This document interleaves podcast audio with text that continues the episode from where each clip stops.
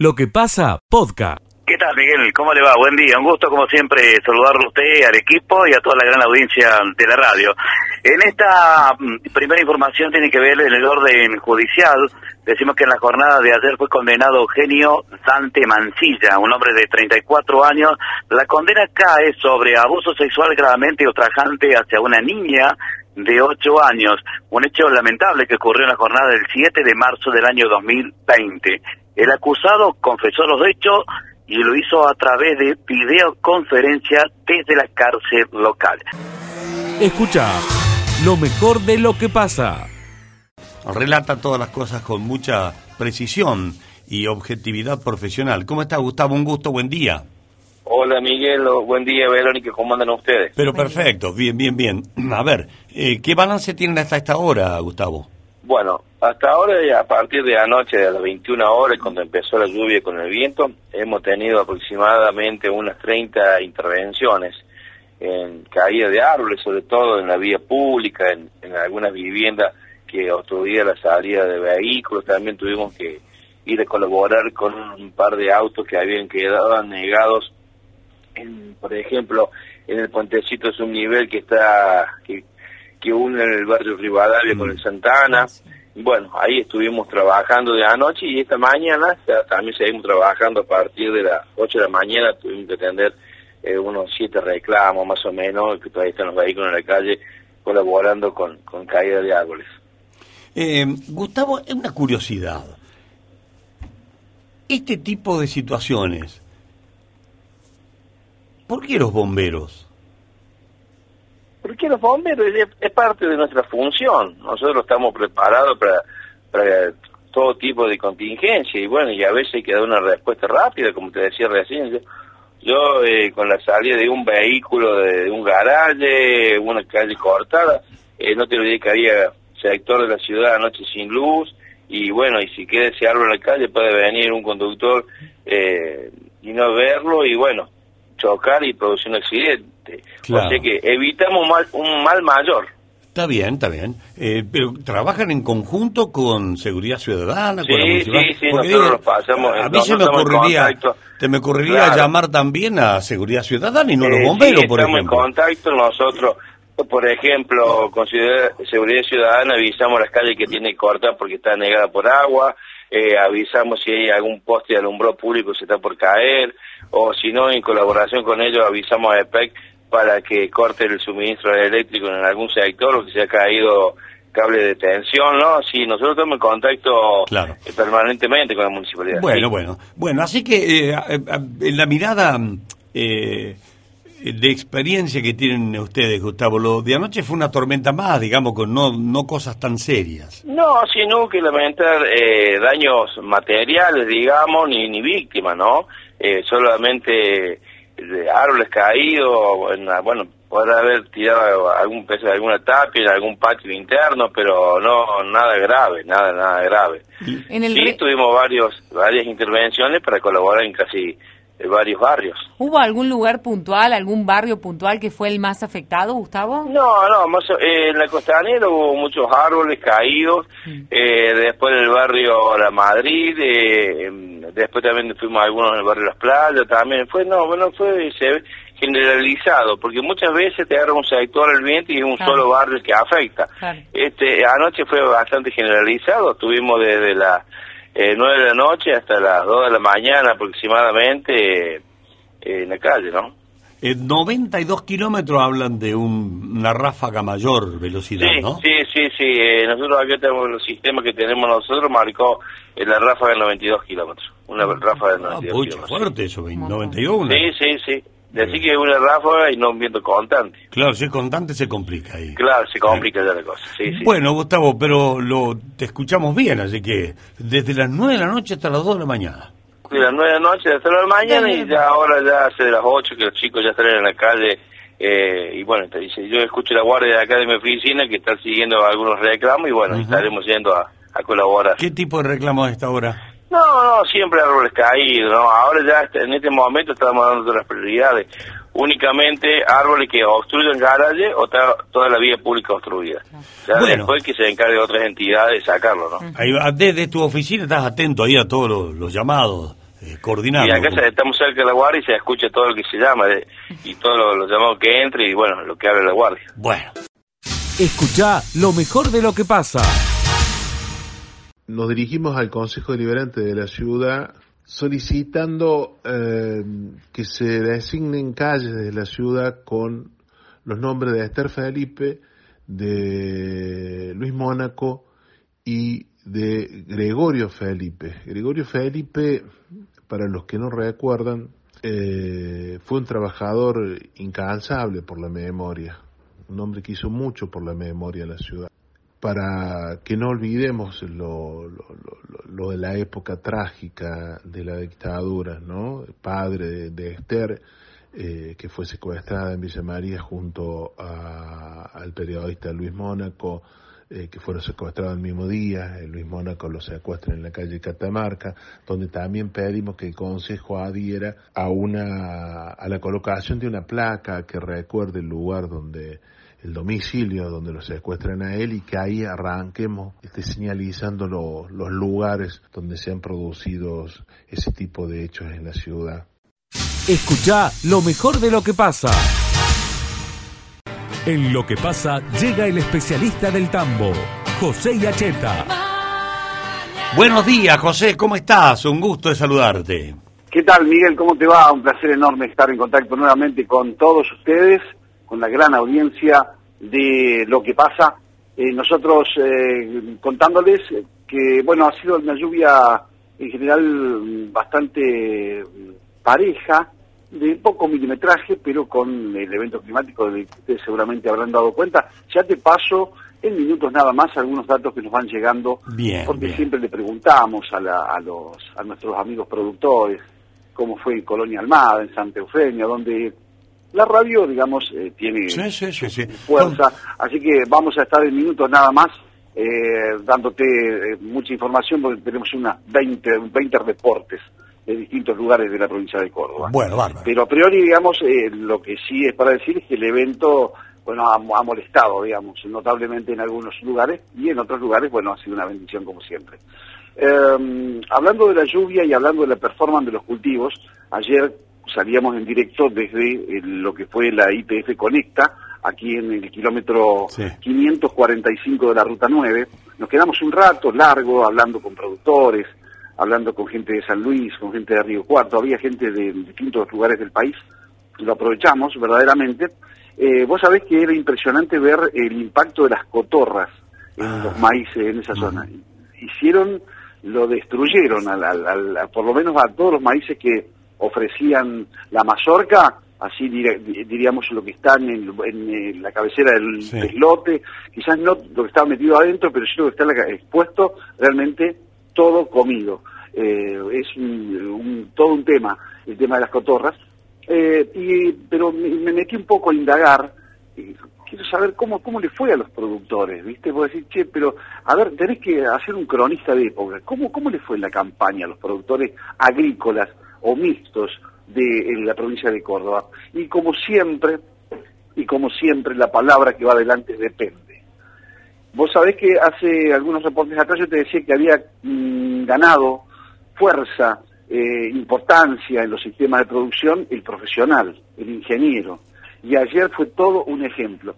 Vi y comprobé y que hay rindes espectaculares, incluso en cultivos de primera, bien manejados, como debe ser, a pesar del impacto de la sequía. Por supuesto, está mejor lo de segunda. Y hay otros productores que se van a fundir en esta campaña, Miguel. Así de contrastante es la campaña agrícola bárbaro. 2021-2022. Y- y Pasamos de la alegría inconmensurable por rendimientos de maíz de primera de 100 quintales a eh, rendimientos de 20 quintales, estamos hablando de que un maíz que cuesta entre 35 y 40 quintales con alquiler eh, y gastos de cosecha, este, eh, el costo de producción de, de- de lo que Sí, es maíz, sí. Que porque los precios, vos compraste con un dólar y vas a cosechar con otro dólar, con otro valor de en todo caso de los granos, a pesar de las retenciones, sigue siendo un buen negocio. Pero así de contrastante es la actividad o ha sido la campaña 2000 o va siendo la campaña 2021-2022, querido Miguel.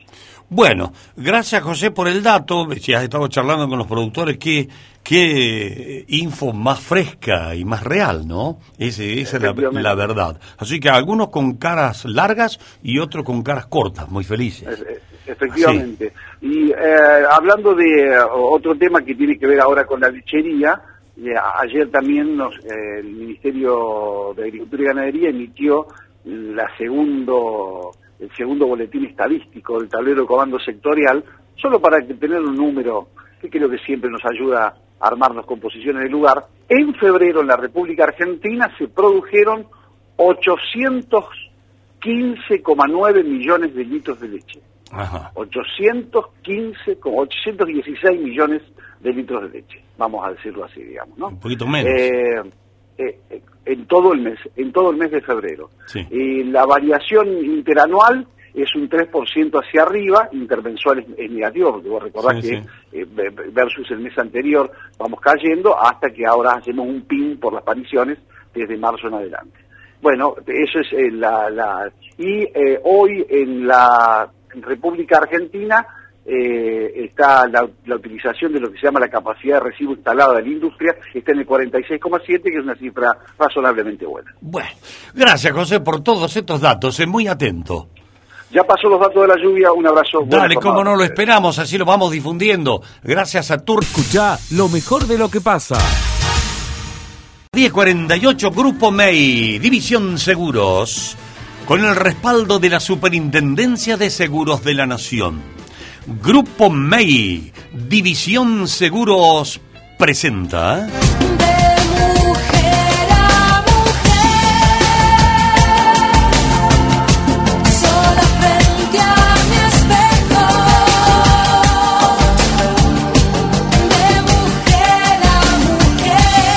De mujer a mujer, con Rocío y Verónica. Porque tú tienes esa cara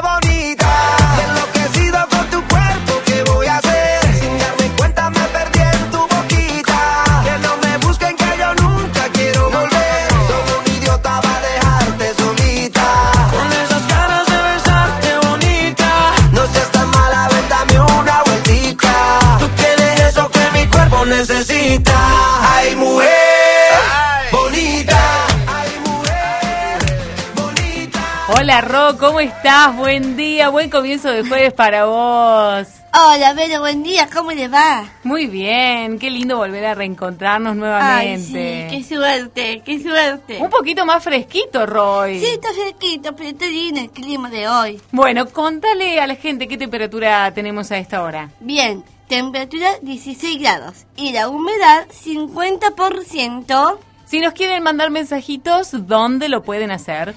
al 154, 113, 102.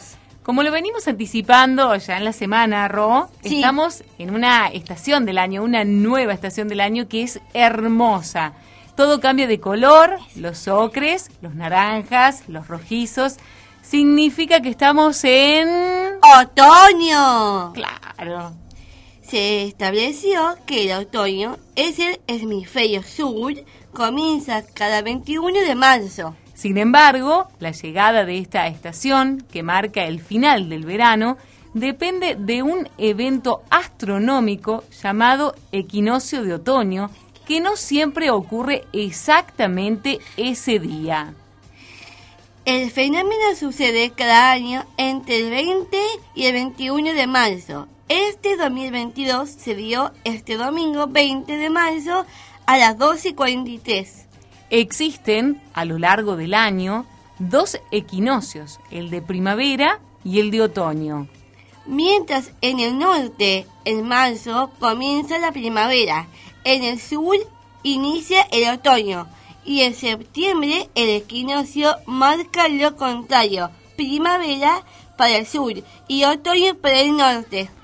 Pero para aclararnos ciertas cosas, vamos a hablar con alguien, Ron. Al- ella es astróloga, astro, perdón, es, ella es astróloga y se llama Alejandra. Hola Ale, ¿cómo estás? Soy Rocío. Hola, buen día. Hola, Mi nombre es Alejandra Cornaglia y soy astróloga, astróloga. Muy bien. Es un placer tenerte en línea, Alejandra. Igual para mí, igual para mí. Alejandra, queremos que nos cuentes qué significa equinoccio. Sí, cómo no, cómo no. Pero como soy una sagitariana, necesito siempre saber el por qué. Así que perdón que voy a empezar por Está otro bien. lado y después te contesto. Bueno, está bien. Eh, la Tierra gravita alrededor del Sol en un movimiento de traslación que dura el año. Hoy 365 días, 5 horas, 45 minutos, 46 segundos. Mientras se traslada, también rota sobre su eje. Ese eje está inclinado haciendo que la Tierra tenga eh, momentos de más luz y momentos de menos luz. Acá ya estamos hablando de las estaciones. Dos veces al año nos encontramos con un día donde la noche es igual al día. Ese día se produce el equinoccio. Y ahora sí, el equinoccio significa noche igual. El equinoccio da el comienzo al otoño en estos pagos, porque allá en el norte, por ejemplo, en Europa, comienza la primavera. ¿Cómo, ¿Cómo indice el equinoccio en el ser humano? ¿Cómo nos afecta el equinoccio de otoño? Desde la mirada astrológica, el equinoccio indica un nuevo año. Estamos entonces justo conviviendo entre lo que fue y lo que puede llegar a ser. Los últimos 30 días nos invitaron a interiorizar y hoy todo debe ser para exteriorizar. Es momento de que ese guerrero que tenemos dentro salga a buscar lo que necesitamos si quiere. Solo pido que tengan la precaución de no ser manejados por esos instintos, que ellos no se apoderen de nosotros, convirtiéndonos en un ser impaciente, impulsivo y descontrolado. Estamos en un mundo donde hay otros, los cuales tienen también derecho. Este 2022 es un año para que limpiemos la mochila que cargamos. Es momento de profundizar, de dar un cambio. Quien más, quien menos lo está viviendo. Todo también dependerá de cómo vamos a encarar la vida. Todo depende de si vivimos de una forma consciente o somos robots. Pero sin duda es el momento de dar comienzo a tus ideas, a tus proyectos, a tus estudios. Sin duda puedo decir que es el momento de salir del letargo. Vamos para adelante todos. La ¿Estás, celebra- tío? Sí. La celebración del equinoccio de otoño representa el inicio de las festividades de la cosecha y de acción de gracias en varios países y culturas. ¿Qué otros significados tiene? ¿Cómo se celebra en el hemisferio sur? ¿Ale? ¿Me preguntas a mí? Bueno, eh, yo no soy muy de rituales, pero te cuento de que nada menos que las Pascuas. Así que eso es algo que no me puedo olvidar. Marca el comienzo de las, pau- de las Pascuas. Eh, empieza la etapa de- del- del proceso para que lleguemos ahora a las Pascuas los primeros días de abril. Pero hay otras celebraciones que yo ya no sé decirte. Ahí no llego. bueno, está bien, pero igual te entiendo. bueno, Ana, gracias por tu tiempo. No, por favor, acá estamos. Un beso para todos. Besito, gracias. Gracias a ustedes. Chao. Chao, Mar. Hay algo que eh, resta contarnos, ¿cierto, Ro? Sí, hay algo, Vero, que vamos a contar. Hay rituales también en esto. Ay, me encanta esto de los rituales, Ro, contame. Baño de inversión con romero, desayunar con té de limón, encender una vela naranja, rociar los ambientes de nuestras casas en, en esencia.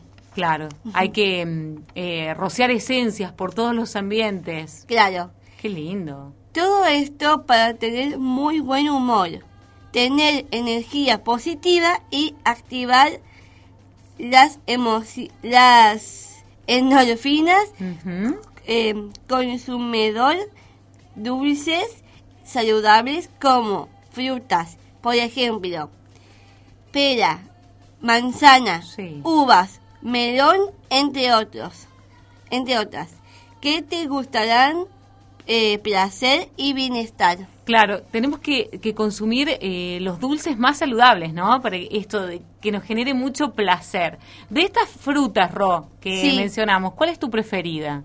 Bueno, para mí el melón y las manzanas. Ah, muy bien, muy dulce ese melón, Rocío. Sí, es medio desabrido, pero igual, ¿sabes cómo? Pero, te fruta. gusta, Sí, te me gusta, encanta. es Y una la- de tus preferidas. por supuesto, y la uva también.